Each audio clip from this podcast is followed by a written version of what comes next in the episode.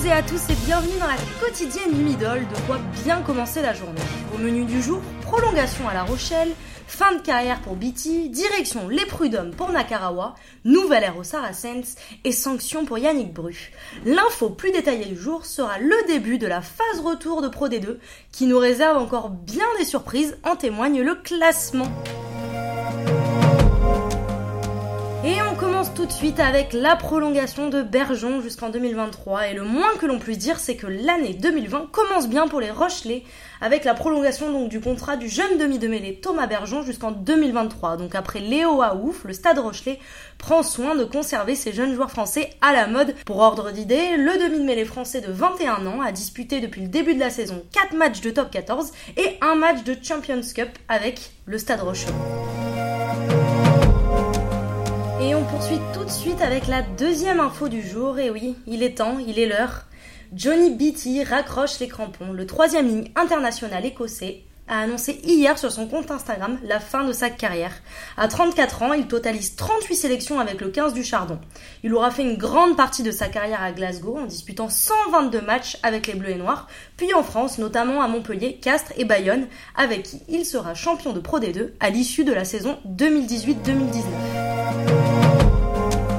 Et on poursuit tout de suite avec de nouveaux rebondissements dans l'affaire Nakarawa, l'ancien joueur du Racing 92. En effet, ce dernier a saisi le tribunal des prud'hommes justement après son licenciement.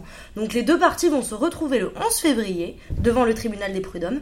Pour rappel, le Fidjien avait été licencié par le club francilien pour faute grave. En effet, après la Coupe du Monde, Nakarawa était revenu en France avec deux semaines de retard par rapport à la date fixée avec le staff du Racing.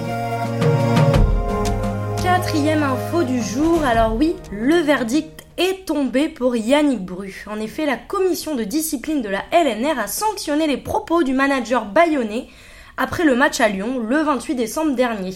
Une sanction composée d'un blâme, d'une amende de 1000 euros et d'un sursis. Souvenir de 2019, Yannick Bru s'était plaint du comportement des arbitres vidéo après la lourde défaite à Lyon, perdue 52 à 9, notamment avec cette formule il faut qu'ils arrêtent de prendre l'apéro avant les matchs.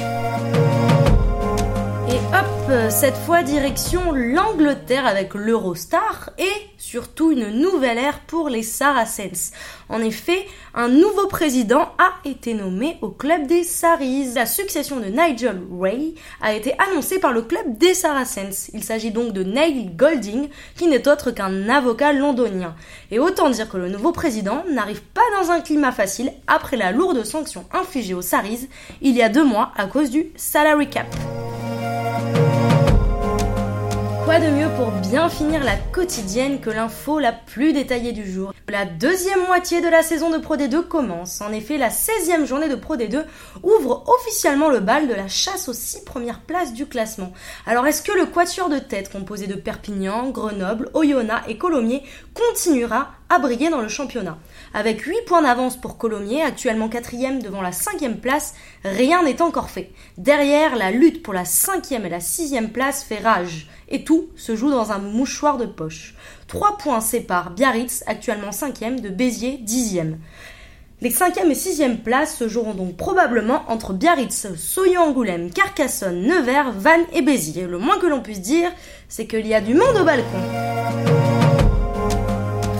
Et avant de nous quitter, évidemment, vous le savez, je ne le présente plus, le middle à la une, joli mom en référence, vous vous en doutez, aux jeunes joueurs sélectionnés par Fabien Galtier afin de pouvoir disputer le tournoi Destination qui débute le 2 février prochain.